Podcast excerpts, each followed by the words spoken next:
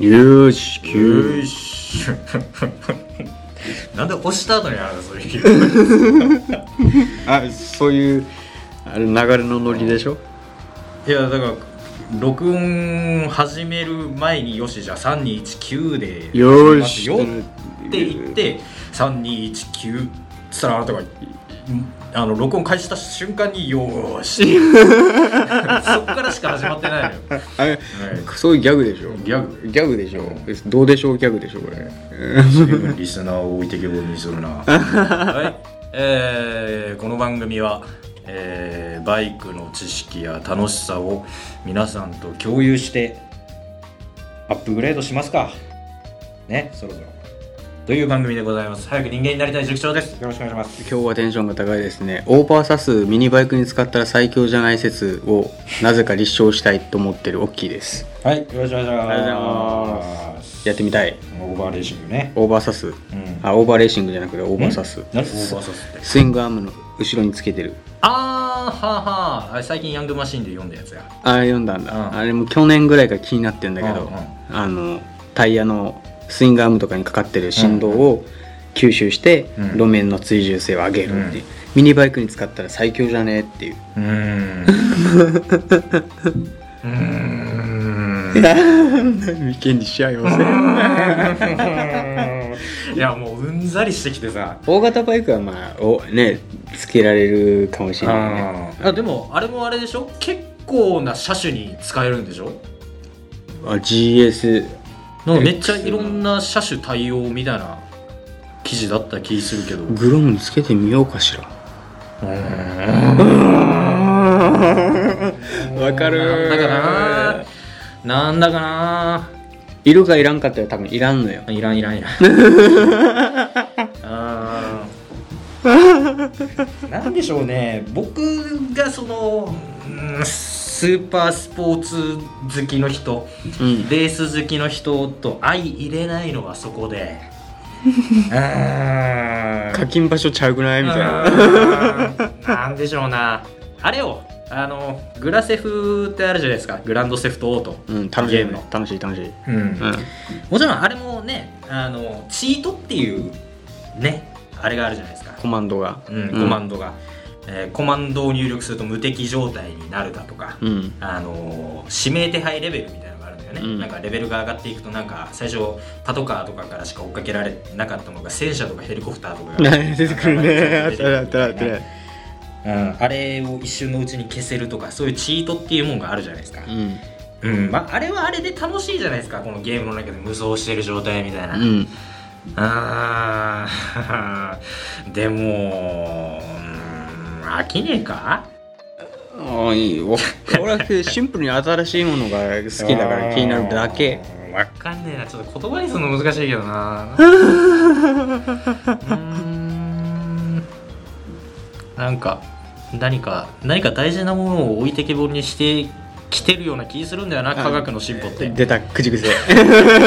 出た口癖。なんか大事なものを置いてきてる気がするんだよな。出た。ね何かは分かんないけど。何かは分からない。具体的には。うん。まあえー まああんまオープニングが長くなるのもよろしくないと思うんだけどあのだいぶ話変わるけどさ。うん。あのもうバイクの話ですらないんだけどさ、うん。うん、何？沖縄にさうん。ユタっていううんあのなんか霊的な何かいるじゃん。あのゆ言ったってあの幽霊が見えて先祖からの何かしらをもろうたり、うん。お祓いをしてくれたり。あるね、まあ言ったらなんかいたこと霊媒師を足したようなやつ、うん。ユタの話は聞くけど会ったことある？あの俺の親戚が。あ出た。そのパターン。ある友達の親戚とか自分の親戚とかでも俺いいるっていう話は聞く。あいるいるんじゃなくて、うん。あの行った。そのななんて言うんだろう。このななんて言えばいいんだろうね。あれってなんて言うの？医者 やったら医者にかかるとか、うん。まあ、医者に見てもらう、うん。で、まあ、セラピストだったらまあなんていうの？話を聞いてもらうとか、うん。まあねいろいろあるけど、うん。ユタって何しに行くっていうカウンセリングされに行くん？ユタって万能すぎるじゃん。だからそれこそなんか多分霊的なその除霊みたいなこともできるしあの占い的なうん。こともできるしなんか聞く話によるとその人生相談みたいなのとかうん。もできるしそその先祖となんか現世、うん。あのあの世とこの世をつないでその先祖からの話を聞くことができたり。うん。霊的なことに万能しすぎるじゃんユタって。あとそうさっき言った医者とかっていうとその病を治したりとかすることもあるらしいじゃん。いるらしいんだけどな？会ったことないし見たこともないんだよねうん、あまあまああの沖縄でそのユタの修行場と呼ばれてるその入っちゃいけないエリアってあるじゃうんん多分あそこに行けば会えるんだろうけどね。うん。もしかしたら。ああ。なた昔好きだったもんね。いろんなような知らんところに行ってね怖い思いしに行こうみたいな。あああいうのに行けば多分会えるんじゃないか。会ったことないんですよ。一度も、うん、それこそユタの修行場って呼ばれてる本当に県内でもトップクラスに危ないとされてる心霊スポットにも何度か行きましたけど会ったことはないんですよ。ないんだ。なんだろうね。いるの、分からん。ん、まあ俺あれはもうなんて言うんだろう。言ってしまえば名乗ったもん勝ち？みたいなとこみたいなとこある気するよな確かに。まあなんだろう。俺からしたらもうあれは一種の、えーライフアドバイザーみたいな。くくり。うんの感じがする。それで片付けるには万能すぎるよな。ユタって。だからんだからさっき聞いたよ。何しに行くってやい。い何でもできるからなユタって。もうそのゆゆたがなんかどうかした？んいやふっと。聞く聞くけどいないよなっていう。いやまあそれだけ俺は俺は見たこともないし会ったこともない。ど霊的な。うんそういうびっくりされたよ。あの塾長のこと見たら「あんたすんごいしょってるね」って言われますよ。昔その占い師みたいな人に占い師っていうよりその霊媒師的な人に、うん。あの見てもらうっていうことがあって一回。うん。それであの僕の守護霊ってものすごい強いのが一匹いるらしいんですよ。あやばいのいるんだ。すごいすごい先祖が一匹ついてるらしい。あもうなんか心当たりあるわ俺。そうそう俺もバチバチバチあるんだけど僕結構ね危ない目というかうん。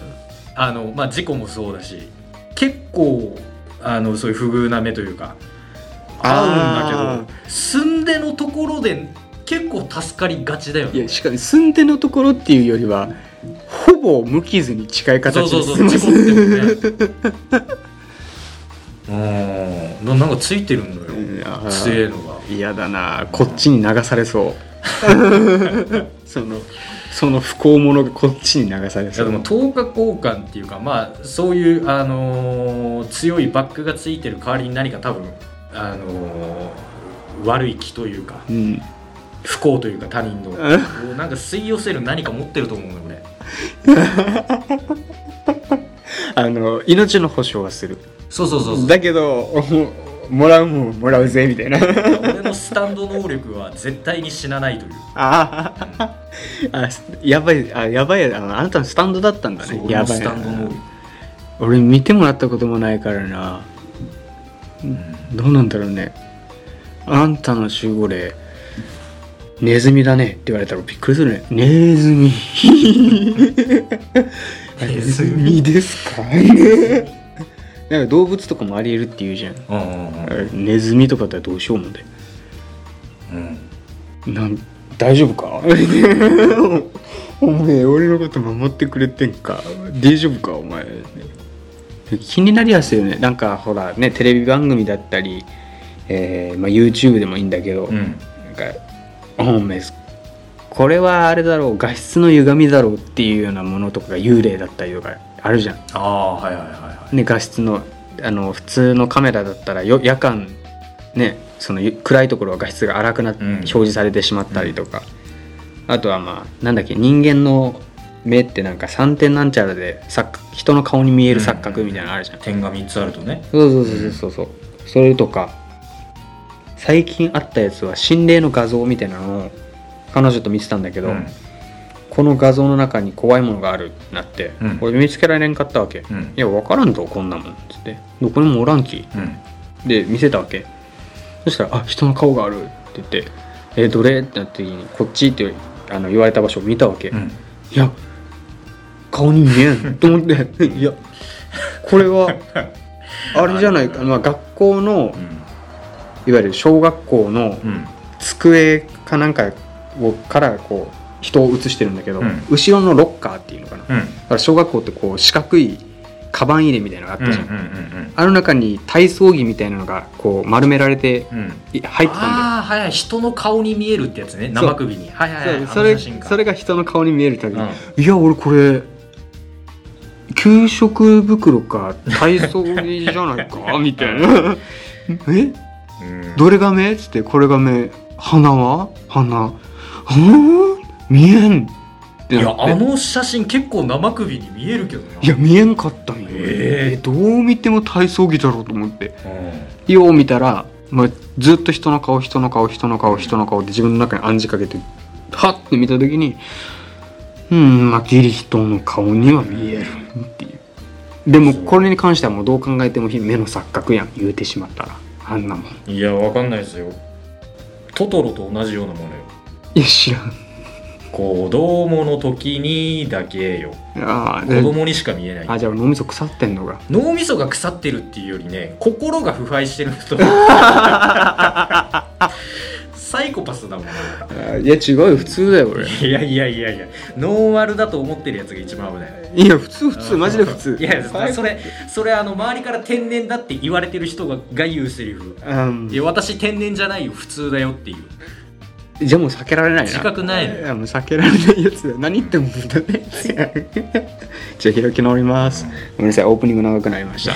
本編に参りましょう。うんユタはどこに行けば会えるんだ？教えてください。教えてください。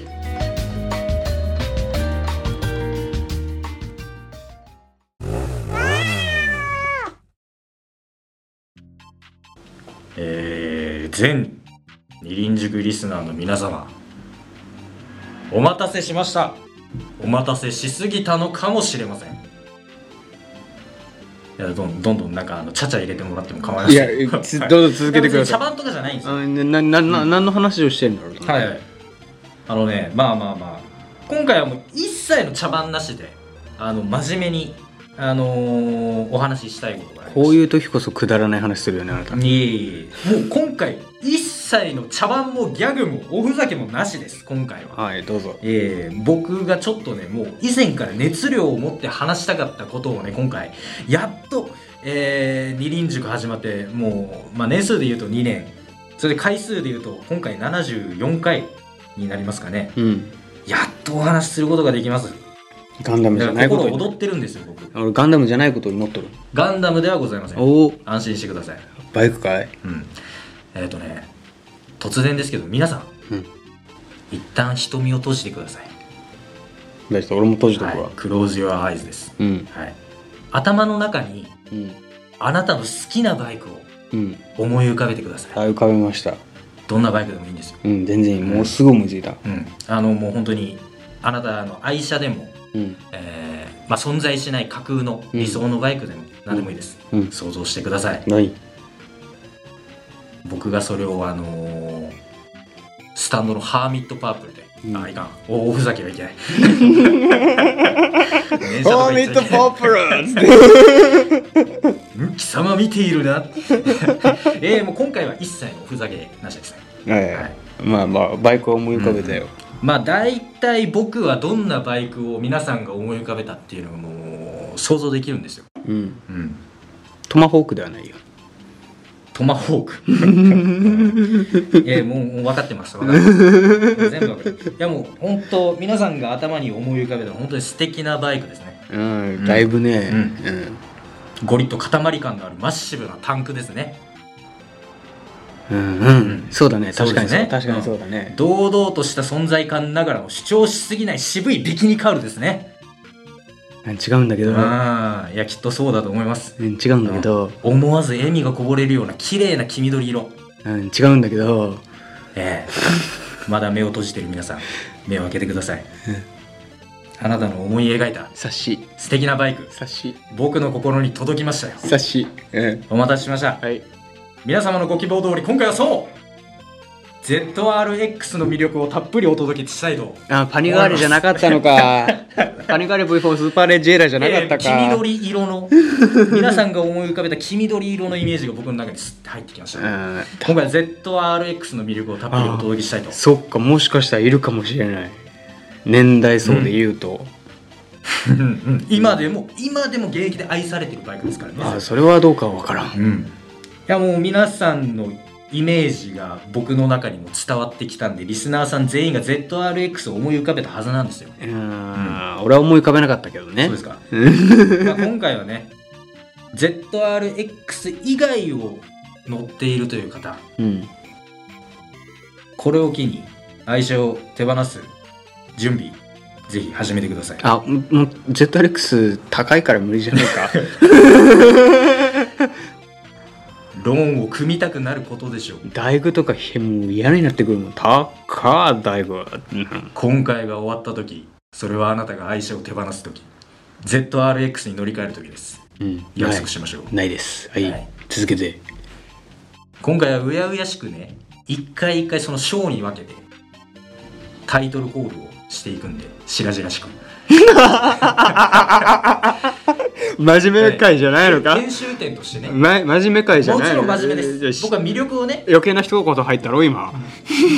だからだから編集点としてね。あ編集点としてあの僕がその章のあじゃあ業務報告ね。そうタイトルコールを言うんで。あの編集的にその僕があのタイトルコールをするときにねあの、うん。エコーをかけるんでそこにあなたの声がかぶっちゃうとあの台無しになるんでね。あじそうゃあ。いう技術的な意味でもねあのここで言っておかないといけないなっていう。じ業務報告ね。業務報告。OK では早速始めていきましょう。Z の称号は究極であるという証明。えまずですね。うん。ZRX を語る前にまず川崎における Z の意味を知らなければならないってことなんですよ。ああ。もう Z って言ったら、まあ、フェアレフェアレディ Z だっけ？それは日産ですね。じゃないんですにおける Z の意味。うん Z とは何のことなのか。もちろん意味なくついている Z ではないんですよ。ピンポン。はい。ク最後イズではないんです。最後ってことだな。最後。アルファベットのアイ最後ファ最後だから最後ってのはもう最後の最高傑作的な。よしお話を進めましょう。よし当てたなよし当てたぞ。まあまあまあ近からず遠からずというところですよえーまあ、川崎のフラッグシップには代々この Z という文字がついています GGR 1000あそう GGR しかり今ねレースシーンでも ZX っうん。ていうスポーツモデルがあったり Z がついてるんですよ。うん。でね。えー、1972年に登場した Z1 うん。スーパー4ね。うん。を皮切りに GPZ、GGR、ZX など、うん。川崎がその時々の技術力を総動員して開発したバイクにはこの Z という名前が与えられてきたと。うーん。ええ。で初代 Z1 の Z とはザッパー、えー ZAPPER ザッパー。ザッパー。で略してザップね。うん。ザップから派生したものなんですよ。えー。でこのザッパーっていうのは風切り音を意味します。あ風切り音なんだ。風切り音。うーん。そこから Z の称号が始まったんですよ。うーん。あ川崎って風ってイメージあるわ。そうでしょ？なんか風を切っとるわ。うんあるわあれでしょナイスセンスうん。で、後の Z シリーズは、アルファベットの一番最後、あなたが言ったのとね、うん同じだけど、アルファベットの一番最後、すなわち究極を意味する Z っていう意味を持つようになったうんですよ。究極ね。もうこれ以上ないぞっていうのそう。意志を込めてるね、うん本気度を感じるねそうなんですよ。つまり ZRX とは、究極の RX っていうことなんですよ。RX がわからんそう。RX の意味はね、あの調べても分からなかったんですよ。そうそうそう。えー多分造語なんですよね、RX って。あの、仮面ライダーブラック RX とか、うんあと、マツダのほら RX7 とか、うんそれぞれのあの RX の意味、うんあの調べたんですけど、それぞれ違ったんですよ。うーん。うん。あじゃあもうメーカーとかもうその人その人名前を付けた人のメーカーによっても違うし。なんでさもう付けた人の思いがある。そうそうそう多分ね。でただうん。ZX に関しては謎、うん、ちょっとよくわからないんですよね。いやあの中にはそのブログとかでうん。ZRX の解説みたいなことをされてる方がいて、うん。でその人があの詳しくその ZRX それぞれの意味を解説してたりするんですけど、うん。あの明確なちょっとソースがなかったもんで川崎さんが公式に言ってるわけでもなかったのでこれはちょっと不明とさせていただきたいんですけど多分多分ですよ。多分すごいっていう意味なんですよ。ZRX における RX っていうのは。多分。ざっくり。すごいっていう意味で。最後ですごい、うん。みたいな。ざっくり。で多分ですけど ZRX の RX っていうのはレーサーの R うん。にアルファベットの中でこの一番かっこいい X っていうのを、まあ X ってなんかその、まあ、さっきとかぶっちゃうんだけど究極とかっていう意味を持たせる場合もあるらしいんで。究極のレース究極。そうそうそうそう。で多分そんな感じだと思います。ああ名付けた人しか分からん、はい。川崎のスーパースポーツへのアンチテーゼ。感じですそう川崎のスーパースポーツへのアンチテーゼ。うん ZRX が誕生する少し前のことなんですけどうん。男川崎の男臭い熱いこだわりがあったんですよ。これね、1980年代うん。史上空前のバイクブームが到来したんですよ。ね。あイメージある、俺らより二回りも上の世代の人たちね。俺なんか生まれてねえわ。すそうでしょすっげえバイクが盛り上がったっていう話だけ俺ら世代は漠然と聞くじゃん、うん。すっげえ盛り上がったのが1980年代。うん。バイクブームが到来しました。とうん。でとにかくバイクが売れまくってレースもすげえ盛んに行われた時代なんですよ。うわいいわ。でこのレースブームに後押しされるように、あのーね、今では俺ら世代も名前ぐらいは知ってる「あの汚れた英雄」っていう映画ね。レースブームに押されてそういう映画までできるぐらいうんすげえバイクがブームだった時代があったんですよ。うんでこのレースが盛んに行われたっていうことはですよ。これすなわちレーシーなバイクの開発がバンバン進みまくってうん。でそれがバンバン売れたってことなんですよ。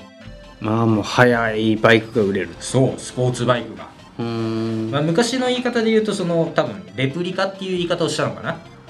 あレーサーレプリカ。そうレーサーレプリカ、うんうん。要はその、えーレースでプロの人が乗っているマシンをほぼそのままあの市販してたようなうん。頭のおかしい時代だったんですよ。だからレプリカっていう言い方をしたんだろうね。うーん。でだ、えーもうその時代っていうのは 若者がバイクに乗ってるのは当たり前の時代で。うん。で乗っててレースをするっていうのも当たり前だったと今だとそのなんだろうねサーキットって本当にごくごく一部の人たちのものでしかないけど、うん。ライダーにとっても。うん。でも昔はバイクに乗るイコールそのレース活動をするということみたいな。お金あるね。そう。まあ今となんかいろんなそのなんだ貨幣価値が違うというか、まあ、時代もあってね。うん。す今じゃ考えられないようなバイクが40万50万とかで買えた時代だからまあでも40万50万当時の価値で言ってもそれもそこそこの高さでしょう。えっとまあまあまあその辺はあの経済について調べてください。貨幣価値は高い。ででもでもそれでもあのその人たちの給料は今の人たちよりも低かっただろうみたいな話もあると思うけど、うん。それにしたってバイクは安く手に入ったのよ。すげえバイクが。それも高性能なバイクが。うん。安くて手に入った時代なのよでそれに若者は乗りでレース活動にみんな励んでたっていう。うん。本当にバイクブームがあった時代いい時代。うん。でとにかくスポーツスポーツしながらもう本当にぶっ飛んでた時代かっ飛んでた時代なんですよ。で特にこの時代ねしのぎを削ってたのがホンダとヤマハ。お互いバイク市場の覇権をめぐって血みどろの開発競争を繰り広げてたと、うん。うん、イメージある。でそんな動乱の時代の中川崎は独自の路線を突き進んでうん。ついに1985年にうん。あるバイクを世に送り出すんですよ。うん。これが GPZ400R あ400なんだ。400R GPZ400R うん。でこれねあのーまあ、ここのリスナーさんぐらいの年齢もしくはもうちょい上とかになるのかな、うん。まあ、それぐらいの人たちはもう本当にこのバイク知らないぐらいあの知らない人いないってぐらいうん。それぐらいの名車なんですよ。へえ GPZ400R っていうのはデビューと同時に大ヒットを飛ばして、うん。その年に1万9814台を販売して、うん。クラストップの売り上げを記録するという、へえそれぐらい売れたバイクなんです。で市販の400としては初の水冷4気筒なんですよ。川崎が初なんだ。そう川崎が初なんですそれまで空冷だったんだ。えーっとねまあ水冷のツーストとか別の気筒数とかうん。っていうのはまああったりとかしたんだけど、うん。えー 400cc としては初の水冷4気筒、うんあそういうことか。で馬力はあの当時の自主規制ってね、うん。まあ、当時からあったんだけど自主自主規制上限の59馬力。うん。400cc の上限59馬力。うん。で車体が 600cc の兄貴分うん。と共有なことで 400cc とは思えないぐらいの迫力の車格があったんですよ。これ川崎結構多いですよね。GGR の400もあのベースが600だったりするんで、うん。エンジンあの、まあ、海外仕向けだと600がメジャーでそれが日本に入ってくるっていうか日本仕様だと400になるみたいな、うん。川崎これ多いんですけど、うん。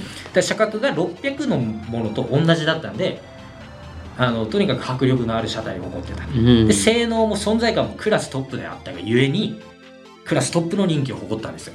でも当時の人は知らない人はいないと言われるぐらいの名車なんですよ。まあでも50そこそこ出てたらまあ十分な感じもきいやますね今でも一戦級で戦えるぐらいの性能を誇ってるんですよ。だから当時のこれぐらいの、あのー時代のバイクって。NSR なんかもあったし。NSR それ RGV とかもあったし。まあ。とにかく高性能でまだ当時の貨幣価値にしたってまだ安く買えた時代なんですよ。ほとんどもう吊るしで速いようなバイクが。うん。その中でもトップクラスの性能を誇ってトップクラスの人気を得たっていう。うん。そういうすげえバイクなんですよ。でもこれね真に評価すべきはそこではないんですよ。この GPZ400R って。うんうんうん。スポーツバイクとしてもトップ性能で、おえートップ性能を誇りながらもマルチに使える万能さをも追求したのがこの GPZ400R だったんですよ。ツアラの走りみたいな感じそう。まあ走りというか、まあ、ツアラ自体はその前からあったんだけどうん。スポーツバイクの中でもトップクラスの性能クラストップクラスの性能。うん。でいてマルチに使える万能さっていうのもこれ川崎さんね多いのよこういうの。性能とあの使い勝手万能さの両立みたいな。うん。これ川崎さんうまいんですけど非常に。忍者みたいな感じが。そうそうそうこれをね追求したのがこの GPZ400R ああのー大丈夫ですよ。ZRX の回なんでちゃんと ZRX につながるんで。うん俺もずっと思ってた。これねあの GPZ400R うん。大きくえぐられたシート。うん。大きめのタンク。うん。でレーサーレプリカにありがちなこの窮屈さはなくて、うん。足つきも良好。うんであのエンジン心臓部には59馬力の水冷直4のエンジン。うん。つまりは GPZ400R っていうのは街乗りからツーリングスポーツ走行に至るまでオールマイティに使えるスポーツツアラーとして大成功したんですよね、へえうん、でまあスポーツ主体のね当時のバイク市場の中ですよ。うん。スポーツだけじゃなく万能さをも高次元に両立させた川崎ってもう恐るべしってことですうね、んだもう当時っつったらだからさっきホンダとヤマハがバチバチっつったけど、うん。この悪名高い HY 戦争があった時代なんですよ。その時。なあ組を高い。悪名高い。HY 戦争聞いたことあるでしょ、あるある。その動乱の時代の中こういうバイクを川崎さんはあえて。出した。出したという。大ヒット。大ヒット。は僕はねもうこういうこういう万能スポーツマシンが大好きなんですよ。うん。伝説の始まりはい、でもわざわざちゃちゃ入れないでいただいてありがとうございます。非常にやりやすいです。伝説の始まりね。はい。GPZ400R もヒットして。うん。さらにレーサーレプリカ文化が盛り上がってきた80年代後半。うん。カウル万歳スペック至上主義な時代と逆行するように1989年に川崎は新たな方向性のバイクを発売しました。ER それはちょっと ER はちょっと早いからま えやいやいや。こんだけこんだけレース万歳って知っていた時代の中ですよ。うん。川崎はあるバイクを投入するんですよ。新しい路線の。それが曲がらない止まらない。それもっと前の時代ですマッハごめんごめん。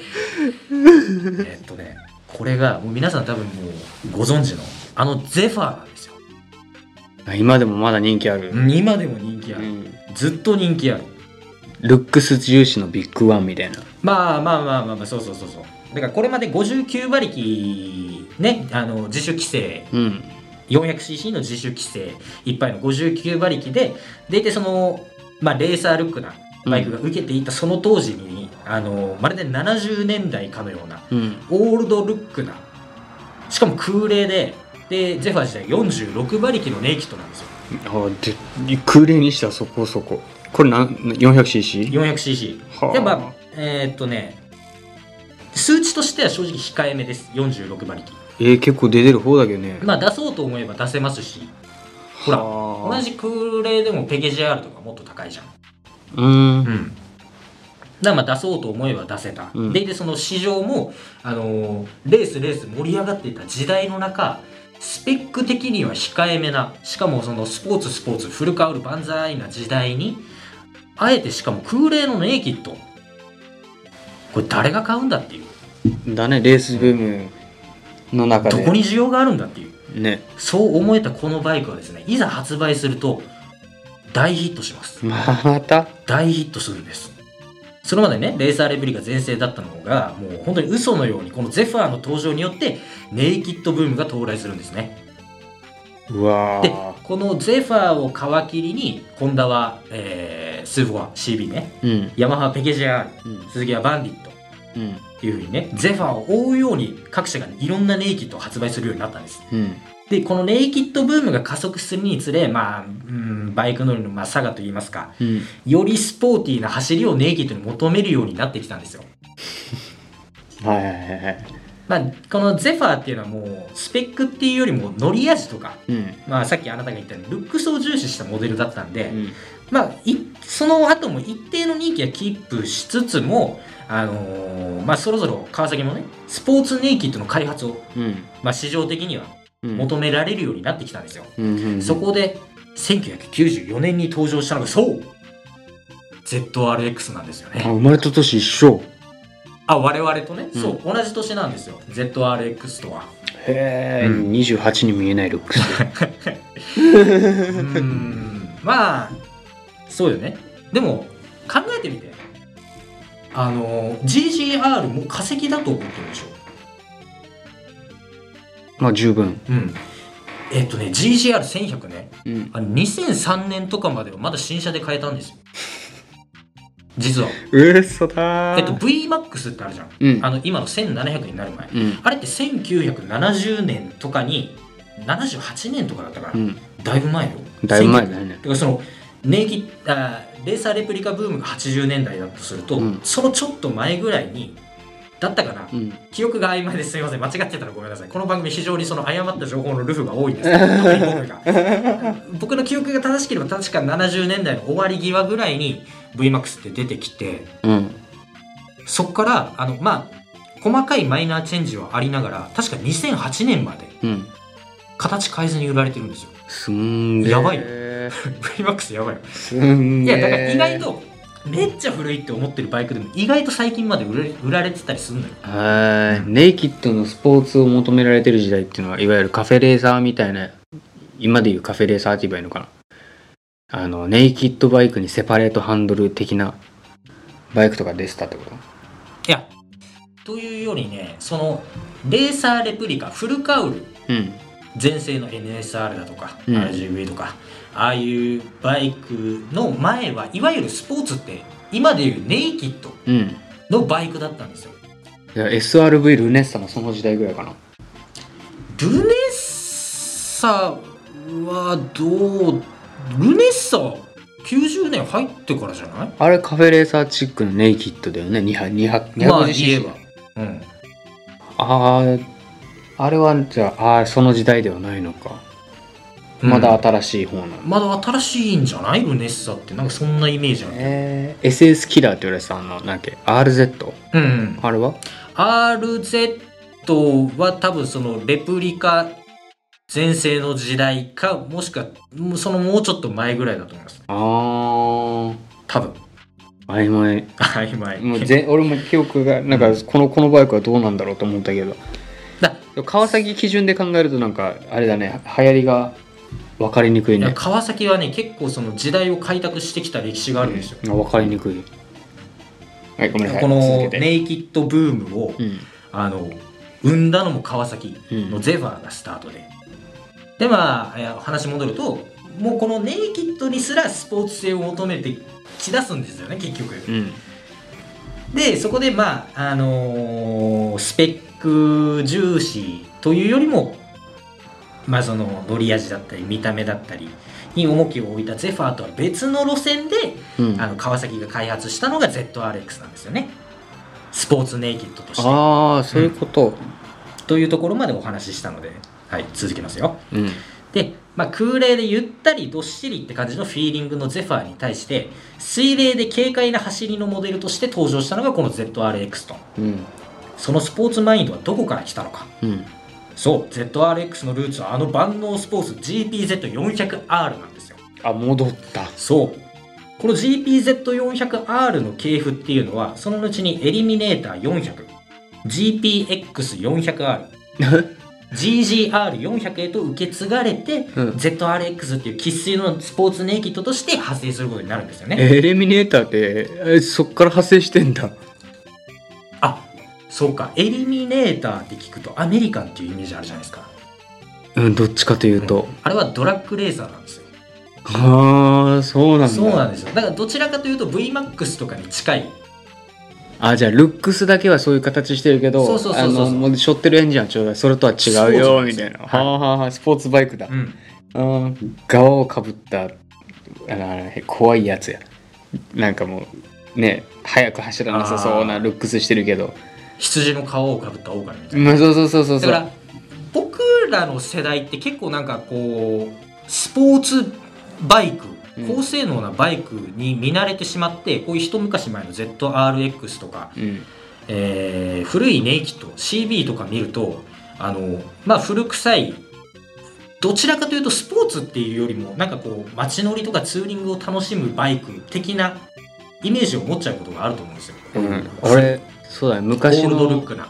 昔のレースを見るまではそうだったね、うん。なんか昔のレースってフルカウルじゃないじゃん。もうネイキッドバイクみたいな。そうそうそうそう。ネイキッドカウルになんかちょっとカウルペタって貼っつけましたよみたいなやつとかって走ってるじゃん。そう。だからスポーツフルカウルのいわゆるレーサーレプリカの時代はそれがスポーツバイクだったわけですか。らそうそうもう今それがあるからなあのスポーツってでも納得いくけいくけど、うん。分からなかったらこれがって思うね。そうでしょ？うん。うん。でも心臓部はこういうふうにちゃんとバチバチスポーツだったバイクのエンジンをこうやって引き継いできてるのでうん。ZRX もれっきとしたスポーツバイクなんですよ。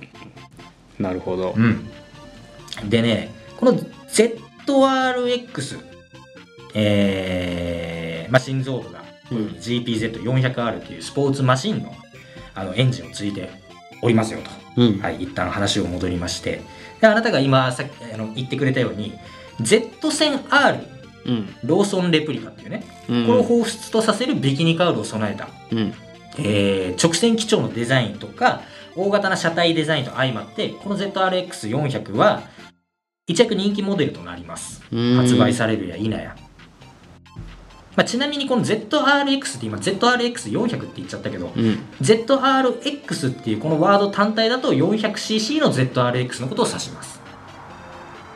あ最後に数字1100がつくと1100になるけどつかなきゃ400になる。400になります、豆知識。うん、基本的に ZRX っていうとこの400を指しますと。なるほど。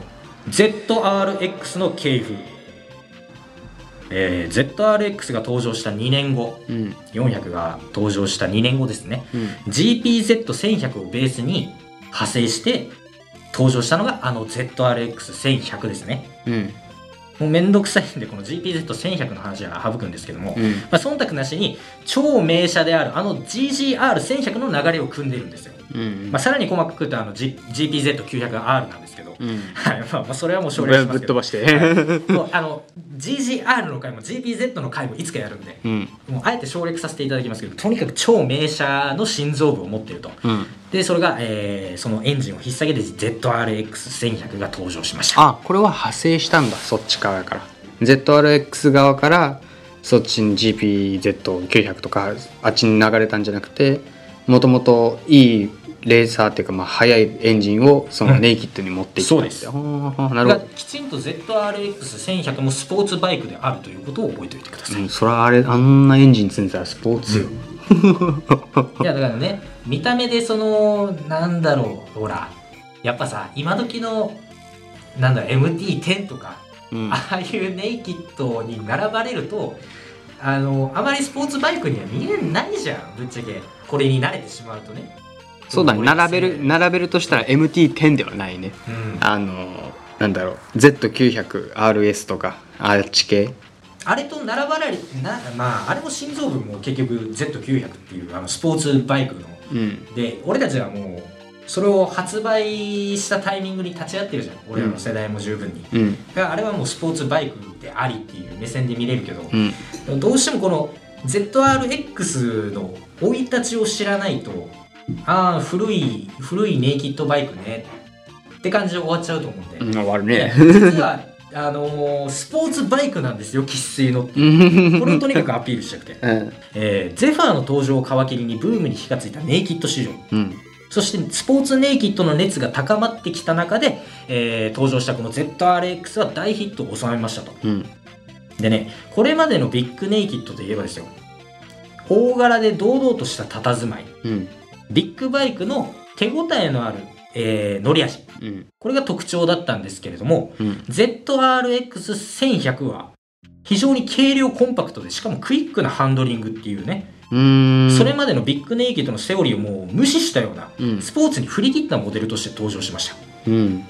これね具体的に言うとホイールベースが 1450mm うん。これねあのーまああのーじ時代ももう変わったんでね当時で言うともうまあ今でもそうなんですけど短い方なんですけどこれってほぼ 400cc 並みなんですよ。うん。でフロントフォークも思いっきり立っててうん。しかもかなりクイックなハンドリング。うん。これねもはやネイキッドっていうよりもスーパースポーツに近いレイアウトなんですよ。そうだね。フォーク立てていけばいくほどクイックなハンドルになっちゃうからね。でねあの超まあさっきも話したけどあの超名車ですよ。 ZZR1100 を低中速低中速重視低中速重視にチューンアップしたトルクフルなエンジンを搭載して、うん。ネイキッドらしいアップライトなポジションである一方でうん。それまでのネイキッドらしからぬ軽快さを持っていると、うん。まあ、実際にそのスポーツ性とか扱いやすさなどの評価はむちゃくちゃ高くてうん。一般のユーザーのみならずジムカーナのランカー御用達のマシンとなりました。いやーすごい。よく見るよ。ん今でも今でも本当にジムカーナの常連、出てくる。うん、一ジムカーナって調べたら結構ほらあのサクタバンパーで有名なサクタさん。うん。ああいう本当に上位に名を連ねている人たちが今でも乗るバイクだからね。へえでもねこのジムカーナで使われるようになったっていうのはまあ実は必然でもあるっていうハンドリング特性的にとか。まあそれを省いてもななぜそうなったかっていうのは実は必然でもあるっていう。うん。これね ZRX1100 の開発チームの中でうん。この車体を担当してた古橋さんっていう方がねうん。あのその開発当時に ZRX1100 の。うん。この古橋さんが当時ジムカーナにむちゃくちゃハマっていたらしいんですよ。うん。だからあのーこういうハンドリングこういう車体構成になったっていうそういう逸話があります。ああそういうことだからね ZRX が乗りやすいジムカーナで速いっていうのは当然なんですよ、うーん。あまあ当然というか必然的にこうなってしまった。そうなっちゃったって。い。うでこれねあの僕も乗ってたんですよ ZRX1100 って、いうん。やもうむっちゃくちゃ乗りやすくて。でツーリングもそうだしまあちょっとねワインディングでスポーツ走行とか、もうむちゃくちゃ幅広くこなせるバイクでしたねうん。でいてあのシート開けるとね結構広いのよあのあ広い。収納スペースないよ今時あんなバイクない。ない。グロムなんて開けた瞬間もうすぐバッテリーだ。そうでしょ？あのバイクってギチギチじゃん。ギチギチ。今だかろうじてあれぐらいのスペースをシート下に残してるのってもう CB400 スーパーフォアぐらいじゃない？まあそうだね、うん。ネイキッドでも収納があるバイクって言ったらまあ俺の、NC はもう除外よ。俺はもう NC しか思いつかん。除外よ。だねすっごいもう本当に欠点が思い浮かばないぐらい万能なのよ、うん。よくできてて。でそれもそのオールマイティにしかもどれも結構高次元でそつなくこなすっていううん。めっちゃ楽しめる一台でした優秀。でそこから ZRX1100 うん。そこからですね、まあ、数年後の2001年。うん。排気量をアップして走りにさらに磨きをかけた ZRX1200R が登場します、R がついた。うん、R がつきました。レーシーかな？うん。これねパッと見ちょっとあの ZRX1100 とこう並べてみると本当にパッと見スイングアームがちょっと形状変わったぐらいしかあの見た目変わらないんですよほとんど、うんまああとエンジンの色がちょっと違うとかうん。ぐらいしかわからないんですけどもあのー実はエンジンがほぼ新設計なんですよ。あどっかから持ってきたものじゃなくて専用の。そうそう ZRX1100 をあのボア上げただけとかじゃなくてほぼ新設計なんですよ。へえっていうのもこのもともと GPZ900R から始まったエンジンなんでうん。まあもともとその余裕を持って1100まではあの排気量上げられるぐらいの余地は残されてたんですけど、うん。1200からはもう無理だと。うん。ってことでもうほぼエンジンも作り直す必要があったと。うん。なのでエンジンもほぼ新設計。でヘッド周りのフレーム合成とさっき言ったあのスイングアームの合成をうん。あの大幅に上げましてうん。でホイールベースも延長しうん。でリアタイヤをこれまでの ZRX1100 の170から180にワイド化。うんでそれに伴ってねフロントフォークのセッティングを見直したりとかするっていう、うん。かなり手を加えられてるんですよ。うんでも見た目ほとんど変わらないです。1100から。でも1100あでもあそっか。新設計だもんな。どうなんだろうな。だからえーまあ僕は1100に乗ってたんで見分けはつくんですよ。でもあんまり ZRX を知らない人が見たら区別つかないですよマジで。わかんねえ。って全然わかんない。俺もわからんすよね。でも大幅な進化を実は遂げているんですよ。そして2009年 GPZ 系の集大成 ZRX1200 ダイグが登場します。あこれでだあ大学は意外に新しいね。いや新しいよ。意外と聞くと新しいでしょ。新しい。うん。でダイグになってから FI 化されてフューエルインジェクション化されてでこれね実は驚かれる方多いんですけどこっから6速ミッションになります。それまで5速だったんですよ、幻の六足。へ実は 1200R まで5速だったんですよ。えこれが、えー、ダイグになってダイグうん。ダイグダイグ大工ダイグダイグだね。ダイグえーえーまあこのダイグから6速ミッションになって。うん。でそれと同時にこの ZRX1200 ダイグうん。日本最高のバイクになります。うん。そこから、えー、ダイグまあこれまでもこのダイグよりもうん。あのー最高のバイクはなかったですしうん。日本においてね、うん。で今のところあのーダイグが販売終了しましたけど数年前に。うん。いまだにダイグを超える日本最高のバイクと呼べるバイクはまだ出てません。あなたにとってえこれね理由があるんですよ、なんで？うん、日本最高のバイクなんですよ、うん。ZRX1100 っていうのは、うん。話一旦あの ZRX1100 に戻りますね。うん。ZRX っていうバイクはもともと日本専用設計みたいなバイクだったんですよ。シートコーとか？まあもろもろ。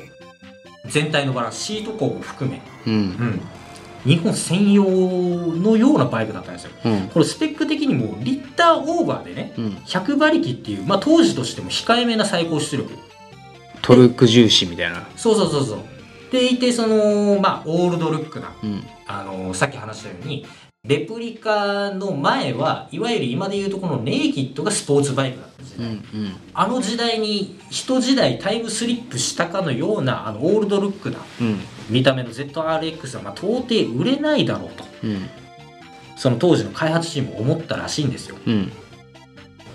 ところがギッチョン、うん。ギッチョン。ところがギッチョン。ギッチョン。試しにですね、うん。その当時のドイツのモーターショーに出展してみたところ、うん。その高いスポーツ性に非常に高い反響があって、うん。ヨーロッパ諸国でもそのまま販売されることになっちゃったっていう経緯があるんですよ。あ日本外で。日本外で。日本設計なのに。もともと日本国内でしか販売する予定はなかったらしいんですけど、うん。意外とそのモーターサイクルショーに出してみたら「えいいじゃん!」っていうあのかなりあの高い反響があってそのままヨーロッパでも販売されることになったっていう。へえ。でそこから ZRX1200 に至るまで、うん。1200R に至るまでですね海外でも販売されることになるんですよ。へえ。そして 1200R からダイグですね。このダイグからは国内のみの販売になったんですよね。これはですね、あの ZRX1200R の海外での人気がなくなったとかそういうことじゃなくてですねうん。あのダイグが国内で最もベストなバイクっていう目標で改良されたためなんですよ。あもうそもそも日本専用で作ってるわけだから海外に売る意味なしみたいな。まあ、なしというよりもこれまであのもともとその ZRX は日本国内で販だけで販売する予定だったものが意外となんかあ海外でも受けいいじゃんってことでその海外で販売されることになっちゃったと。うん。なっちゃったというかなったと。うん。でもまあ一旦ねあのこのダエグからですね今一度国内で最もベストなバイクっていうのを作ろうということで、まあ、改良されたことによって、まあ、今回ダエグからはあの国内のみの販売に絞ったという。意外に希少性のあるバイク。そう。でこれヨーロッパを中心にですねうん。あのこのダエグが出た時代っていうのはえ2009年うん。ネイキッドといえばストファイっていうねそういう認識がもう浸透しきってるんですよ。俺らで言えばそのネイキッドって聞けばまだ CB CB とかっていうこれ思い浮かんじゃうと思うんですけどこれ日本人独特な感性なんですよね。へえもう本当に海外ではネイキッドといえばストリートファイター。ねストリートファイターってうんいううん。イメージがついちゃったんで、な。うん、これを機にね日本国内の、あのーまあ、ビッグネイトビッグネイキッドユーザーにね、うん。はい焦点を当ててうん日本のビッグネイキッドユーザーを満足させるビッグネイキッドを作ろうと。これが大工誕生の始まりなんですよ。えだからあんなに高いの？まあそうだね。専用設計みたいなところあるからね日本。だからある意味もう贅沢よ。でだいぶ？この大工を開発するにあたってうん。いろんな車種をテストしまくったと。うん。その結果日本の道路を走っていて最も楽しいのはうん。ZRX1200R だっていう結論になったんですよ。あダエグじゃない。ああのだからダエグを開発するにあたってね。あそういうこと。いろんなバイクを乗って試したと。あそういうことね。はいはいはい。結果的に日本の道は一あの走ってて一番楽しいのは結局 ZRX1200R じゃねえかっていう結論に至ったと。はいだからこそダエグはねそのままあのーネイキッドといえばストファイみたいな波に飲まれずうん先鋭化することなくほぼそのままのルックスとしかも乗り味をキープしたまま販売されることになったんですよね。なるほどね。ちなみにこのダエグっていうのはルーン文字でうん。意味は着実な成長進歩うん。終わりと始まり突破新しい展開っていう意味があるそうです。うわ渋。うん渋いよね。いろんな思いが詰まってる名前っていう。渋。まあこれねぶっちゃけこんだけ熱く語ったんですけどうん。あの、まあ、GPZ 系のもう本当に最後のこれが出てくることもうないんでうん。言ったらもう GPZ 系の最後のバイクなんで僕乗ったことないんですけど本当に大好きなバイクなんですよ大悟は。200万あれば買えるよ。今調べたけど。辛いな。200万あれば買えるな。ぜうん。あのグッズ買ってください いや。それそんそれで集めたから。貢いでいただけるなぜ ZRX はかっこいいのか。川崎といえばですよ。うん。ライムグリーン。うん。これねこのライムグリーンっていう色ね。1960年代後半にうん。アメリカデイトナ200マイルっていうレースで初めて採用されました。それまで川崎ってなんか赤白とかが多かったらしいんだけど。へえこれ1960年代後半のアメリカデートナ200マイルっていうレースで初めてこの緑っていううん。ライムグリーンっていう色を採用しましたと。はいはいはいはい。でこれがどんだけすごいかことかっていうとうん。欧米ではねあの、まあ、例えば「エイリアン」とかうん。ああいうホラー映画を見てもらったら分かる通り緑色の何か体液が出てくる。そうそうそう気持ちの悪いなんかこうビジュアルとあの蛍光グリーンの体液みたいなうん。そういう組み合わせが多いじゃないですか。うんだからライムグリーンっていう色はもう不吉な色ってされてたんですよね。悪魔の色みたいな、はいはいはいはい。でジンクスとか結構重んじるって言われてるようなこのレース界で。うん。当然その他のメーカーとかはあの緑色っていうのを避けてきたんですよ。うん。でもその色を見た人たちはねもう口々に、あのーまあ、この色ではまあ運も離れてね勝つことなんかもう到底不可能だっていううん。そういうふうに口々に話したそうなんですよ。うん。でもねそんな憶測をも跳ね返して川崎っていうのはこっから快進撃勝利を収め続けることになるんですよ。うんでいつしか川崎のマシンは if をもってこう呼ばれることになります。グリーンモンスターと。うんまあまあやないかいグリーンモンスター。エイリアンだったらちょっときつかったね。まだまだグリーンモンスター。グリーンモンスターです、うん川崎はねこの不吉の象徴であるグリーンを自らまとって常識さえ打破する不屈の挑戦者挑戦者であることを世にしうん。常識さえ打破する不屈の挑戦者であることを世に示した。よし入れた。よし。よし入れた。世に示したと。うん。そして1980年代うんこの挑戦者のカラーっていうのは伝説のレーサーうん。エディ・ローソンのカル KZ にも継承されていくことになるんですよ。うん。でこのエディ・ローソンのまあ会ですね。うんあの僕もいっぱい話したいことあるんですけどエディ・ローソンに関しては、うん。まあ、彼もう本当にエディ・ローソンの話はもう省くんですけど、うん。あのーエディ・ローソンって当時のレースシーンでも何度もチャンピオンに輝いた本当にすごい人だけ言っておきます。うん。本当にすごい人だったおいらも知ってるエディ・ローソン。名前ぐらいは聞いたことあるんですよ、本当にすごい人だっていつかエディ・ローソンの会をやるんで。はい。でねそんな彼のパーソナルカラーといえばですよ。ライムグリーンをベースに白と紺のストライプっていうねあカワサキのカラーだ。そうそうそうカワサキのしかもいわゆる通称ローソンカラーって呼ばれる、うん。えー黄緑ベースに、えー白紺のストライプね、うんうんこれ通称ローソンカラーという。と、あローソンカラーって言うんだあれ。うん、あれって思ったでしょ？うん。黄緑白青ってローソンじゃなくてファミマじゃねって思ったでしょ？いやそれは思ってないけど。よく突っ込まれるんですよ、あ確かにファミマだね。うん。ファミマ？え？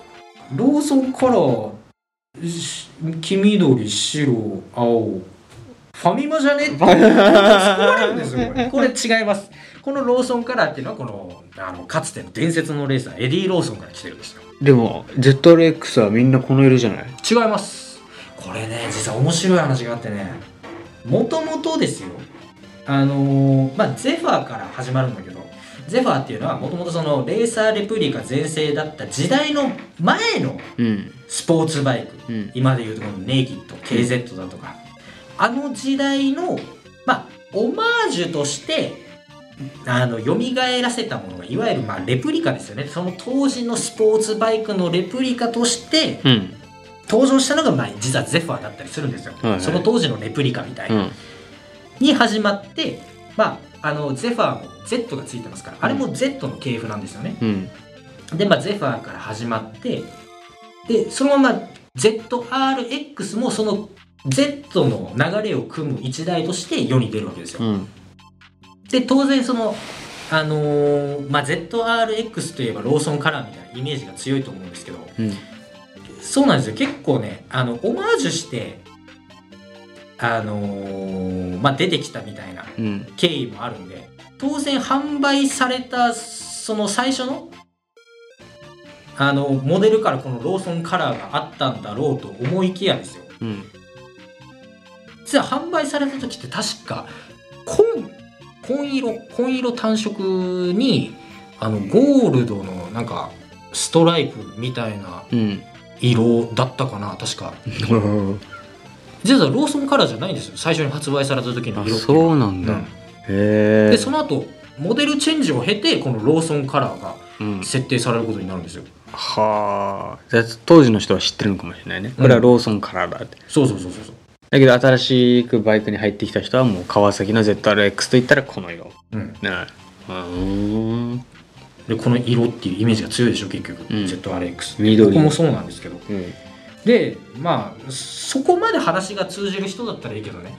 でもバイク知らん人からしたらこれローソンカラーっつってねっつったらいやファミマじゃんって何度言われたことか。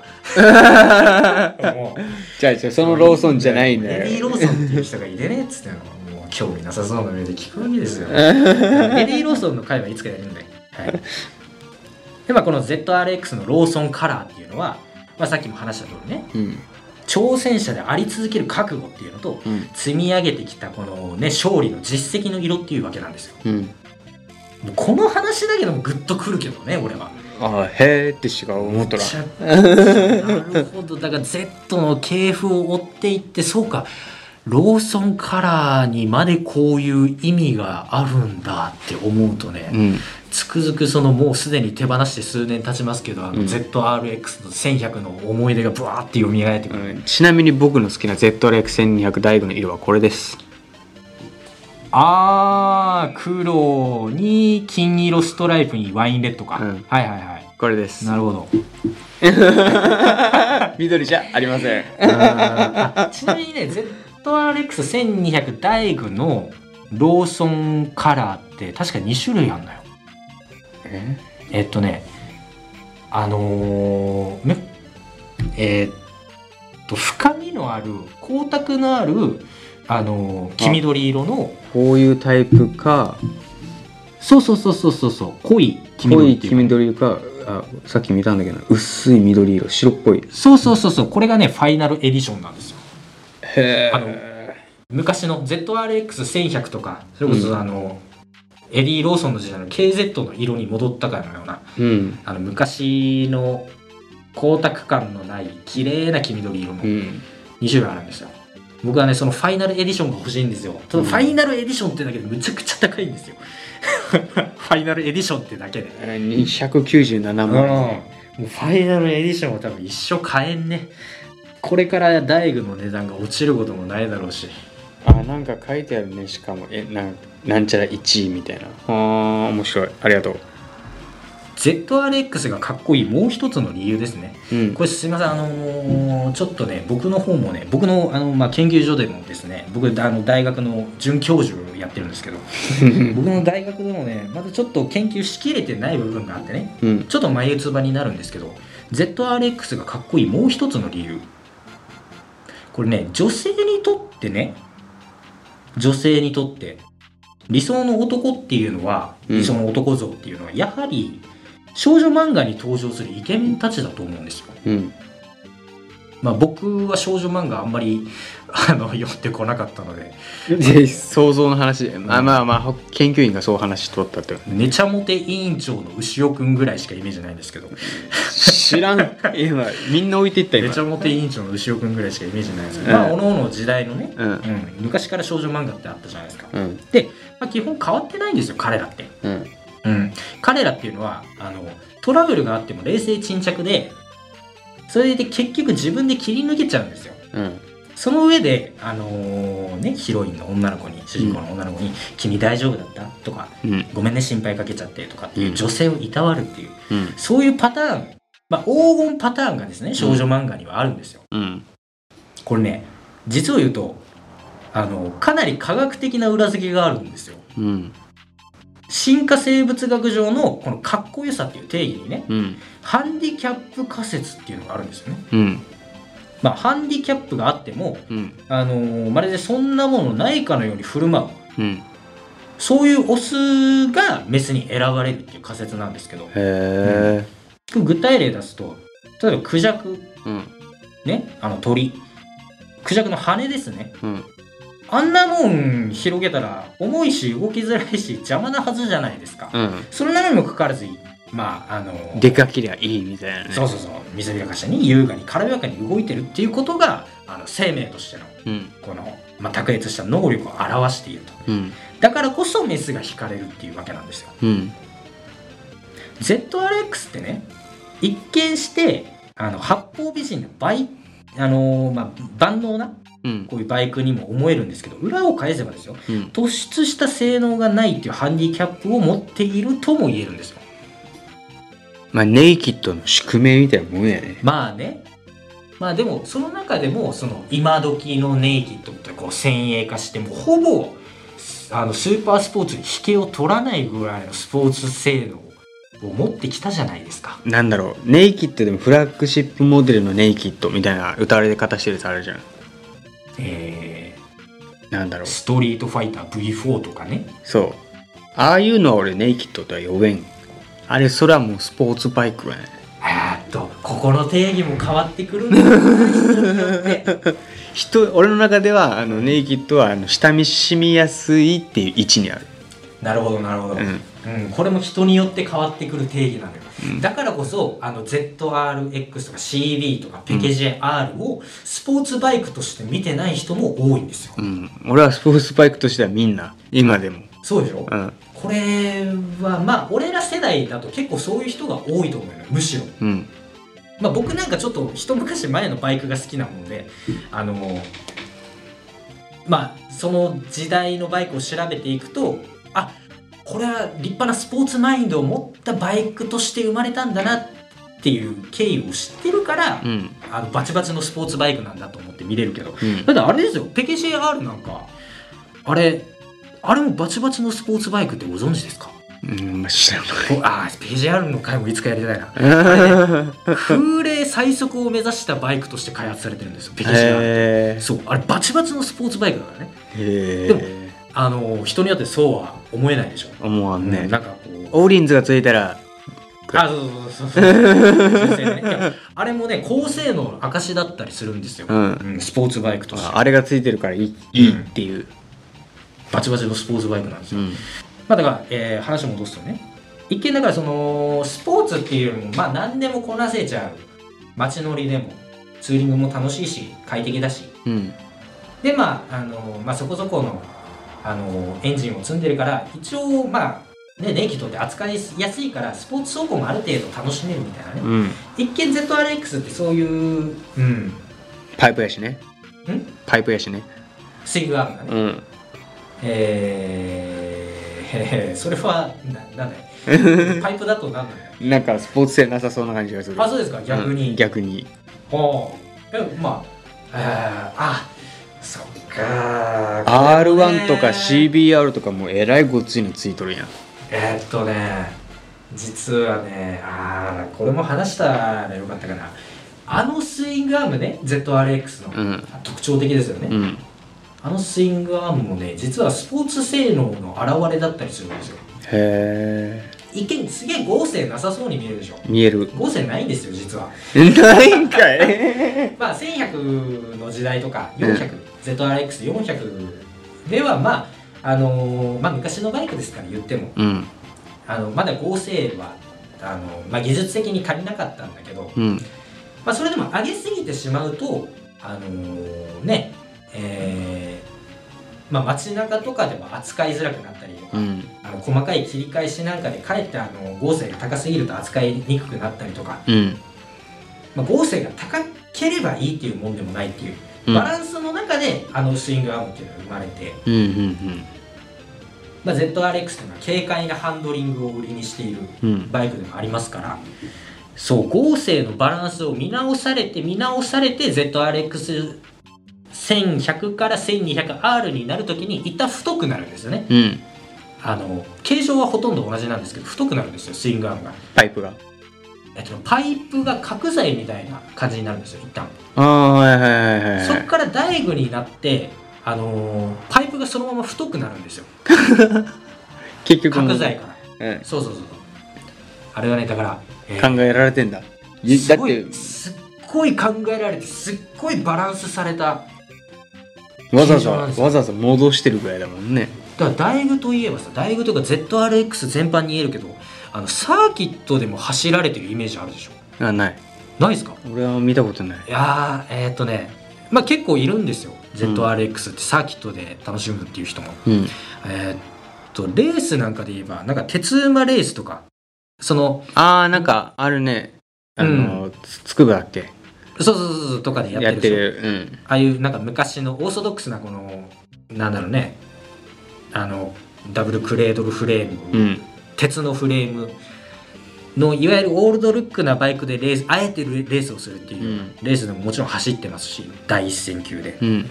そういうレサーキットで走っても楽しいし日本の公道で走っても楽しいし、うん。ましてやジムカーナなんかでも一戦級で戦えるぐらいの戦闘力を持ってるっていうもうトータルでバランスが高い形状なんですよあのスイングアームっていうのは。う。ん。もうごめんね語っちゃって。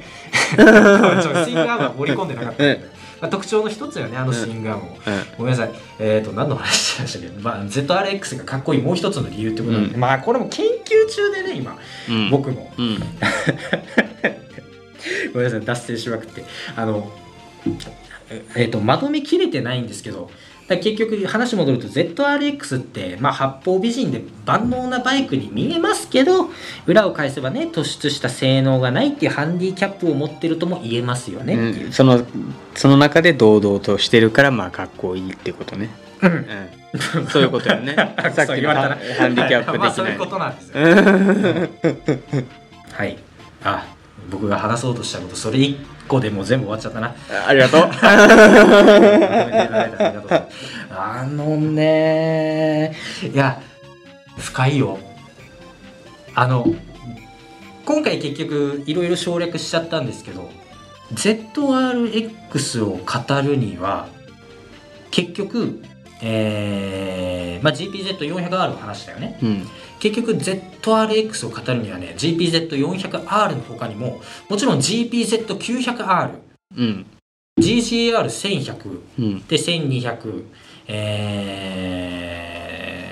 ー、あとエディ・ローソン。うん、いろいろ語らないといけないことが多すぎるんですよ。うん、だからね今回はまあ、いろいろ触りとして、そうそうそう。ZRX って大体こんなもんやなっていうぐらいのうん、程度しか話せてないんですけどいろんなそのねあの ZRX につながるうん、いろんな話を知ることで、うん。さらに ZRX が好きになります。うん、だからね一旦あのここでまあ ZRX の回を終わらせていただきたいんですけど一旦ねまた別の機会に GGR だとかその辺のエディ・ローソンとかの回をやるんで、また戻ってきてほしいんですよ ZRX の回に、その頃には、うん、その時こそ愛車を手放して ZRX に乗っちゃってると思いうん、ます、それはない。あのー 財布が許す限り。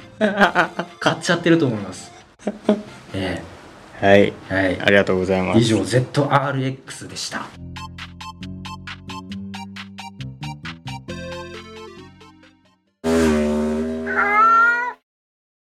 いや塾長が喉やられたようなもんなんでメールでが届いております。ありがとうございます。母さん。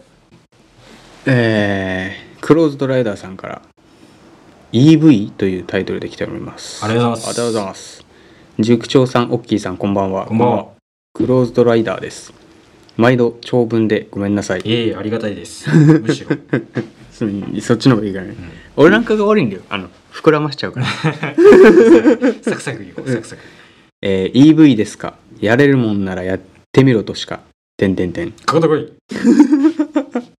原子力ほぼ100%でくっそ広い土地にソーラー引き放題の大陸なら行けません。いや行けるかもしれませんが、えー電池切れかつ連絡手段なしと死亡確定。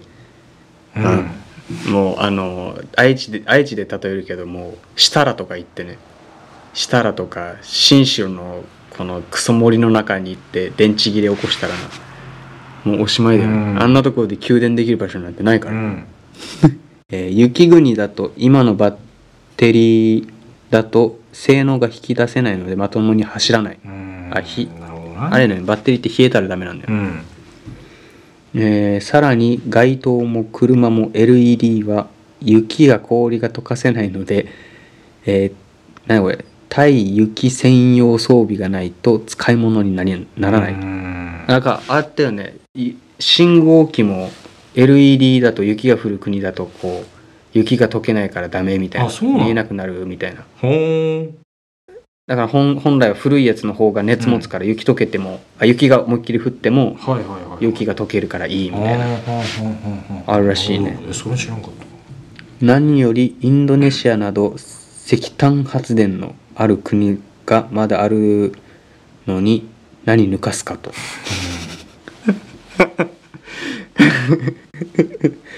頑張りすぎてどんどん先へ先へ。SDGs、SDGs って頑張ってるから。な、えーただモーターはゼロ発進時に最大トルクが出るので競技や日常の足、えー積載業務には最高です。ヤマハエコ02とサーモンライト B サーモン10ライト B で体感しています。あの原付だよね。エコ2って。あのヤマハの、うんうんうん。あれだよね。えー、なんだこれ。郵便マークが出てる。郵便もかな、うん。首都圏プラスアルファに、えー電動バイクも使い出しました。使い出しましたしね。うん。便利っちゃ便利、まあ、近場ぴょんぴょんぴょんぴょんぴょんぴょんって行く分には今のところいいぐらいの感覚か。うん。まあ、最近なんかマックも電動バイクじゃない？あれ。マックのあのデリバリーの、あもうそうなんだ、うん、三輪の。すんご。えートヨタが推奨するガソリン、えー水素ハイブリッド EV をバランスよく時代を持つのが大持つのが大最善かと思います。バランスよく時代をバまランバランスバランスよく時代を待つのがかなバランスよく時代を待つのが最善かと思います。なんか最近今日ニュースで見たんだよ。うん。あのーなんかテレビでは結構ディスってたんだけど、うん。ディスってたっていうかなんか言い方が良くなかったんよ。うん。あの日本が持ってる石炭燃料、なんかうん石炭燃料じゃないな。なんか新しい天然ガスとかうん。のさあの採掘をもう一回頑張るみたいな。うん。でニューステレビのニュースの方では SDGs の時代にみたいな、うん。こんなことするんですか？みたいな言い方してたんだけど、なんか言う言うにはなんか天然ガスの方がまだ CO2 排出量はまだガソリンより少ないみたいな、う俺からしたらマシやんって。電気とか、ね、先走りよりマシだろそれの方がって俺は思った、で、えー続き、えー今の EV 推進推奨か。推進。推進うん。は内燃機関ん？なんだこれ？開発製造で、えー日本に勝てない欧州一部がリセットしたいからやっているだけです。トヨタ最強っつって そういうことか。えーっと電発電機で電子レンジや、えー冷蔵庫洗濯機使ったバカがほざいてみます。使ったんだ発電機で。お悔やみ申し上げます。あなんか発電機でなんかやっとった言うたね言ってたね。あの家庭が止まってショートしてっつってなるほど。分からん。難しい話はおいらには分からんけども。はい俺の中では水素ハイブリッドうん。が今のところいいんじゃない？うん。だから EV を先に頑張るよりはハイブリッドで結構長い目で水素を開発しつつうん。みたいな。で最後に EV な気がするけどなんか今もう EV が先に来てるからさ。無理だろうって俺は思う。うん。だけど、ね。うん、あごめんなさいどうぞ。だけどレースとしては出してほしいって思う。日常の足としてはなくて一種のエンターテインメントとしてうん。あのおもちゃとしてうん。は欲しい。うんただ日常の足としてはまだ早い全然早い気がするけどね。まあそうやね。クローズライダーさんの言うとりあの寒さ問題。うん。ロシアとかだったら多分もう最悪使い物にならんじゃん、うんうんそしたら絶対あっちの人はこんな EV やってるよりはガソリンで動かしてる方がまだマシだよみたいなこと言いかねないじゃん。長野人がああだこうだああだこうだうわーわーわーわーっつって頭のいい人たちがわーわーわーわーしてバカあの俺な俺なんかみたいなもうバカはもう「オッケー。うん」で高い車買わされるみたいな。これ僕が小学校4年生5年生ぐらいの時にうん。あの確かに僕の記憶ではですよ。うん。習ったことなんですけどあの俺らが大人になる頃にはうん。あのー化石燃料っていうのがもうなくなってると、あそこをついてる。うん、ガソリンがもうないからあのーあなたたちが大人になる頃には車に乗れなってるかもねみたいな脅しをかけられてたんですよ僕。僕ら世代って。小学生の時に。でもなんかそこを尽きるみたいなおあのあったよね。何年何十年以内にみたいな。まあその後なんか100あと100うん。年しか持たないとかいろんな話聞きましたけど。うーんどうなんでしょうね。結局まあその何かのエネルギーに頼っている以上は100%その地球に優しいってことはないじゃないですかまず。だって電気に関してもどこで見どこで見た情報かはちょっと忘れたんだけどその風力とか水力、地熱うん。では全然電気って賄えないらしいわけ、で結局どうするかっつったら石炭と原子力がメインになるっつって、うん結局 EV に切り替えても CO2 バンバン出るけどいいみたいな。むしろ今より悪化するぐらいでしょ電気ね。ね。だから本末転倒だと思うんだけど EV だからバランス取って今のガソリンと、まあ、電気を組み合わせたハイブリッドが一番今のとこ効率的じゃない？一番そうそこ効率的いい、うしかも本当になんだろう。一番走行距離としてもあのいあの走ってくれるのも多分ハイブリッドじゃん、うん。だってガソリン電池がなくなったらガソリンで発電しできるし、でが、えーバッテリーが溜まってる時はまあ電気で走ってくれるじゃん、うんだって俺がレンタカーで日産ノート e パワーうん。乗った時なんて2日丸々乗ってえ2500円ぐらいやったんよ。うんうんガソリン代が、う嘘安っんね。マジで？みたいな。低燃費さがすげえよな。そう。あれであれが多分一番いい。うん。ね。でも早かれ遅かれっていうかもう2035年圏内にはもう EV ああだこうだっていうでしょ？うん。楽しみだね。ねもうそのお偉方がですよ。うん。あのまあこんなこと言うと僕は消されちゃうかもしれないんですけどあの大きな権威によって消されてしまうかもしれないんですけど、うん、結局利権が絡んでるんですよこれには。うん。うん、だから、えー、と結局ね今のその EV になったとてこの問題どうやって解消するんですかっていう課題を抱えたまま結局それが解決しないままこうやって話を強引に推し進めとるわけじゃないですか。ね、うん。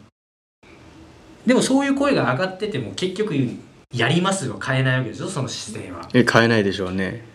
でもえ都市伝説っぽいけどなんかクローズドライダーさんが言うこのねその経済バランスの偏りのリセットだとしたらもうやるしかないみたいな。俺たちもう利益が欲しいからみたいな感覚で。そうだから利権が絡んでるんですよ。これによってどの国そして誰がうん。得をするのか。僕の口からはもうこれ以上言えません ごめんなさい。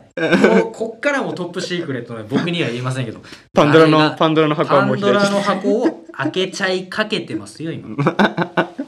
僕の口からはもうこれ以上言えないんですけど誰が得しているのかっていう話なんですよ。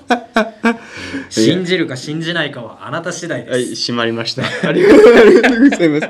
クローズドライダーさんありがとうございます。ちょっと難しい話僕にはよくわかんない。以上おはい。便りあもうこのままそうだね。時間的には、えー、締めますか。ああとねこの俺最後あの言いたいことあったんだけどさ、はこのえー質問箱か。はい。これ誰が送ってきたかってわからないじゃん。まあ俺これ多分みんなに送ってるやつだろうなと思って。あまあ匿名だもんね質問そうそうこれどんどんんボンボンボンボン消してってんだけどさ、うんうん。そのまあ前回かな。俺入れなくなったって言ったじゃん、うん話してましたね。そうそう。最近入れるようになってうん。メールとパスワードが分かって入れるようになったの。で俺名指しでうん。届いとったんよ質問が、はい。うん、まさかの塾長からやったんよさっき聞いたらね、はい。うん。僕が？うん、この質問を聞くあのの間違えてんのよ。俺に聞くべきじゃないのよこの質問は。わ、かるかい？お？いやいやとぼけるなよ。何のとぼけるなよおは前、いどういうことですか？ねえじゃあ読むかい？はい。母乳は栄養満点ですか？またオッキーさん何リッターぐらい母乳出ますか？って書いてんのよ。はいはいはいはいあなた送ったよね？送りましたね。ね。え やめてもらえるかしら？立派な保健体育の話 やめてもらえますか？あのもう今消すけども今もうまあ読む結局回答がなかったんだよねこの質問に関して、うん。今ここで答えていただきたい。消したんだけどね今。なんで？今たった今消したんだけど、ね。母乳出ますか？母乳出ません。あ母乳出ませんか？昔あったよねなんかトリビアかなんかのいテレビ番組でさ、うん。母乳が出る男みたいな、うんうん、うんいや見たことある？なんかねそういう話聞くよね、あの想像妊娠とか。あそうなんかそそのの人ホルモンバランスがなんか大きく崩れてあの体のなんか一部に女性的な特徴が出るみたいな、うん。そういう症状があるらしいけどね、見ての通りよ。俺はホルホルモンバランス。いやいやだって服着てるもん母乳出てるかどうか分かんねえじゃん。いやいやいやなんでだよ。聞かないと分かんないじゃん俺から出るって言ったら、え驚きだろいやだからこれまあ男の心理だけどね。うん。愛してるって最近言わなくなったのはうん。本当に君を愛し始めたからって。男の目線はそうなのよ。女の人言ってもらわないと分かんないのよ結局。言ってくれないと分かんないの。母乳出てますか？出てません。出てません。言ってくれないと分かんない。だから聞いたの。いちいちここで しかもこれ質問箱って回答するとツイッターに流れるやんか。あそうですね。ねうん。こんなもん嵐だよ。平和平和であるねこの俺のツイッター上でね。そういったなんか爆爆弾を投下するのやめてもらえますかああこれね僕あのー まあリスナーさんの中でねあのー私ツイッターやってるんですけどあの概要欄にもあのツイッターのアカウントの URL 載せてるんでね、あのうんまあ、よければあのフォローしていただきたいんですけど僕ねねうん。ここ2週間ぐらいかなうん。毎日つぶやくようになってるんですよ、あだから結構つぶやいてるね。そ俺今日まとめてみたんだけど、ううんわ結構いってんな。う結構つぶやくようになってるんですよ。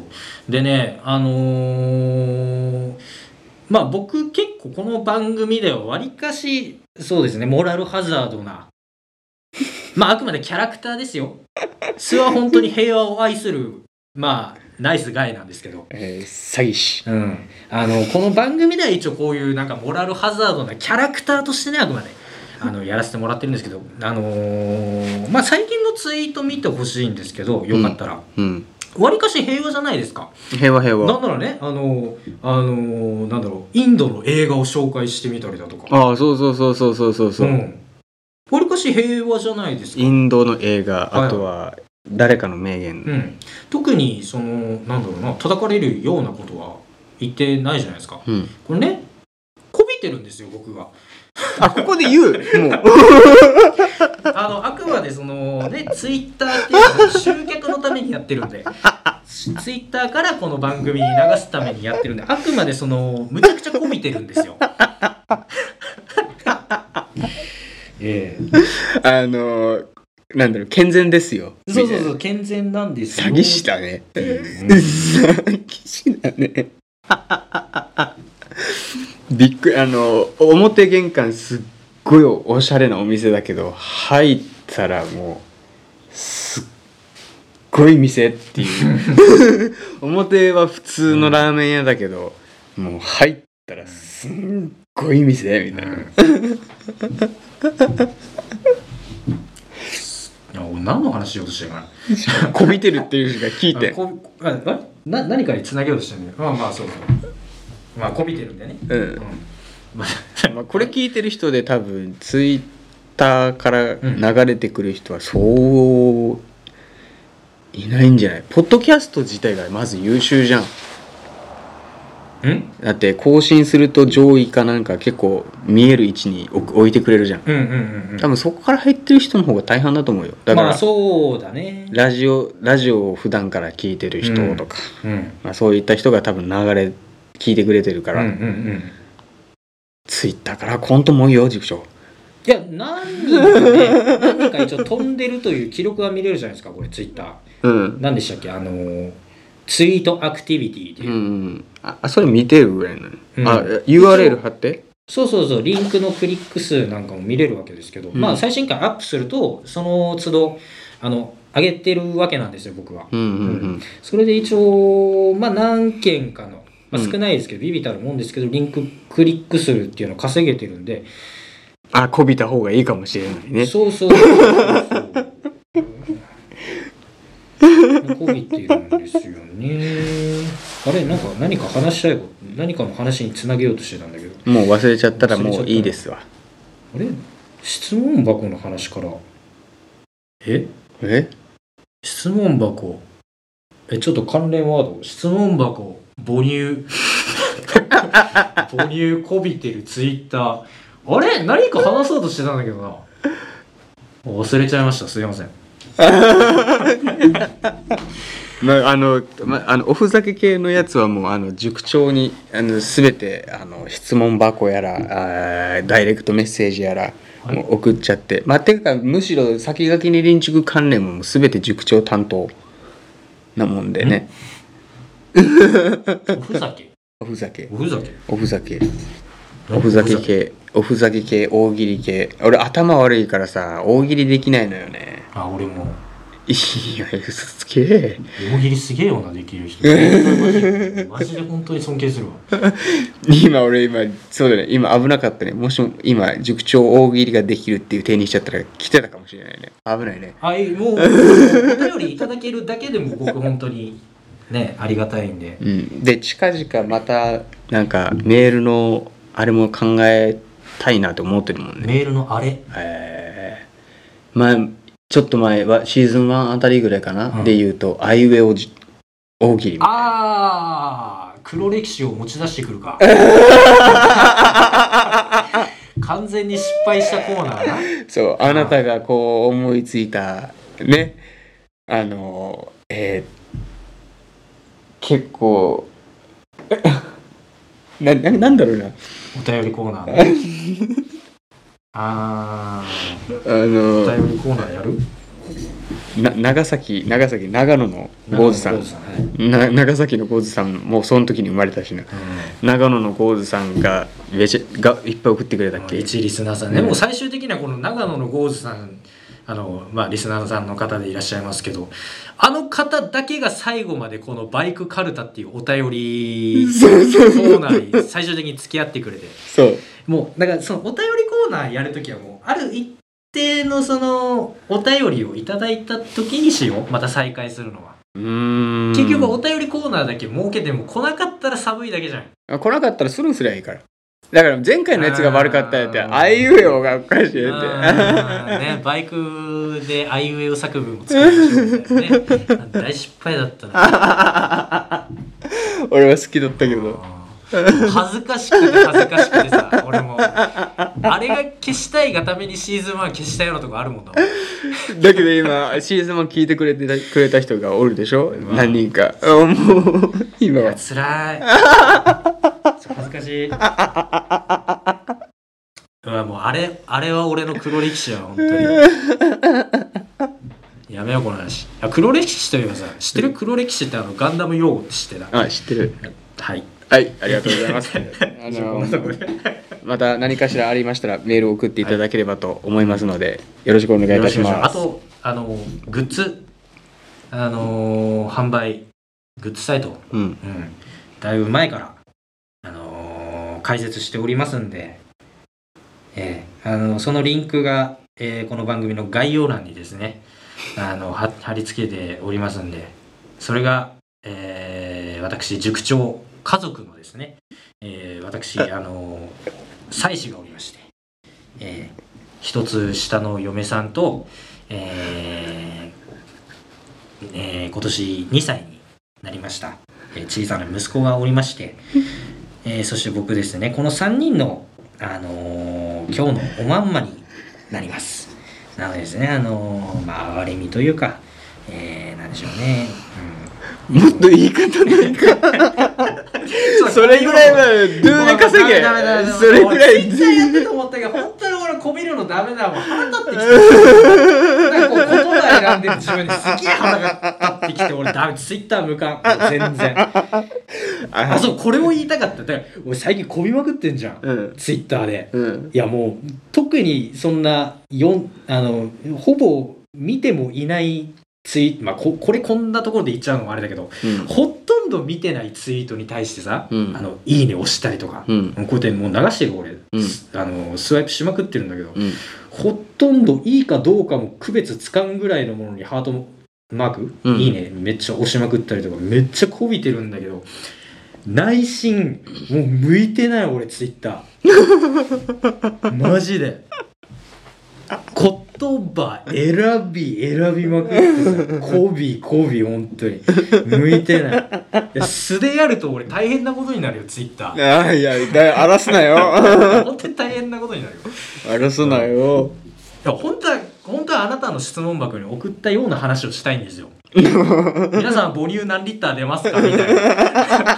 本当はねそれを俺にぶつけんな。あそう。そのはけ口としてあなたに送ったのよ。っていう話を俺さっきしたかったんだ。そう思い出した。うん。いやいやもうそれはもう、うん。あなたのツイッターのアカウントだからもうあのなんだ凍結されない程度に。うん。やればいいだから。あのここだけの話ですよ。もうねリスナーさんえーこのリスナーさんでツイッターをフォローしてくださってるリスナーさんはまあまあし気づいとると思うのよ。あだいぶおとなしいな塾長と。ツイッターでは。だいぶおとなしくしてるなっていうのは、うん。なんかお気づきだとは思うんですけど、うん。本来はこうではないと、うん。本来はね本当ツイッターもう本当にもう僕イライラしてます。文字打つたびに。何言葉選んでるんだろうっていう。何こびてんだ。何こびてんだろうこれもう気持ち悪いなっていう。本当は言いたいこといっぱいあるもっとゲスな話してえのになって。うん。まあゲスって言うとあれだけど思いの丈をうん。等身大の自分をうん。ぶつけていきたいみたいな、うん。うん、俺のライムを奏でていきたいみたいな。くっさ、そういうのがある。うん。じゃあいやってみたらいいよ今週は。えー、だすぐ荒れるでしょどうせ。あれあれ大丈夫。さほどそんな見んよああそうですか。うん。俺は俺はガン無視するかもしれんけど。うーん。いや向いてないっすわ、はい。向いてない中でこんだけあの最近は毎日あのあだったらまああの下世話の話してんだったらあれだな。もう塾長に向かってダイレクトメッセージ送ればもう個人間のやり取りだから問題ないんじゃんはいあそうそう。この番組のメールね。うん。にでもそのツイッターのリンクも貼ってますんで、うん。ツイッターでダイレクトメッセージを送っていただいてもいいですし。本当にねあの前回前々回、うん。あのまあ EV と EV のお便りと AV のお便りを募集したはずなんですけど EV は来たよ。AV のお便りが一通も来なかった。本当にええ加減にせよ EV なんか知ったことかっていう話です。よ ごめんなさいねクロスのライダーさん。僕は EV なんかどう知ったこっちゃない。ですよどうせなるようにしかならないんだから AV よこせ AV を。じゃあもうじゃあまだ引き続き AV は AV はねの。もう随時募集してもう随時募集、おすすめの AV 女優さん。おすすめのレーベル。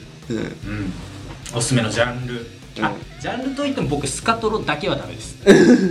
何それ。スカトロだけはねむちゃむちゃかっこいいなごめんなさちょっと本当にごめんなさいスカトロを進めてくるあなたと本当に仲良くなれない。ごめんなさい。スカトロだけはすいませんそれ以外のジャンルいろいろ送っていただけたらなと思います。はい。グッズ買ってください。すいません。長くなりすぎました。なんかありますか？ございません。ありがとうございます。さようなら。さあ早い。さよなら